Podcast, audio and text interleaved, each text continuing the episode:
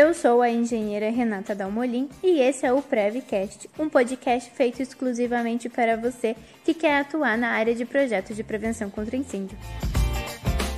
No Prevcast de hoje eu quero explicar para vocês como entender qual é o tipo do meu cliente, né? O que nós precisamos saber é que cada cliente tem um tipo de ser.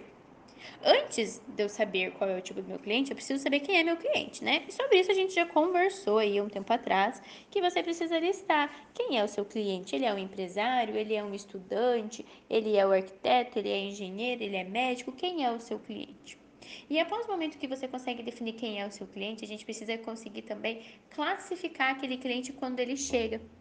Por que classificar? Tem cliente que vai chegar e você de cara já vai perceber que ele é um estilo de cliente que quer mais atenção, que quer que as coisas sejam feitas no ao vivo, quer acompanhar todos os passos, quer conversar com você, quer contar histórias. Tem outros clientes que é do online, do digital. Então ele não quer te ver e ele não quer saber nada. Ele só quer que você mande e-mail, dê um ok no WhatsApp e fale tipo como é que é o sistema do corpo de bombeiros. Simples, rápido direto. Então é muito interessante que vocês entendam qual é o perfil de cada cliente para que você consiga depois atender ele da melhor maneira possível. Outra coisa importante também é entender em que tipo de projeto o cliente vai se encaixar. Logo quando o cliente chega, já é interessante que você saiba dizer o que, que você vai precisar fazer? É um projeto completo? Vai ter aprovação do bombeiro? Não vai? Como que vai ser? E para fazer isso, a dica que eu dou é que vocês já tenham, de uma certa forma, listado como que é os projetos, quando que vai ser memorial, quando que vai ser projeto completo, quando que vai ser projeto técnico, quando que você vai ter que atender o seu cliente com aprovação no corpo de bombeiros ou não.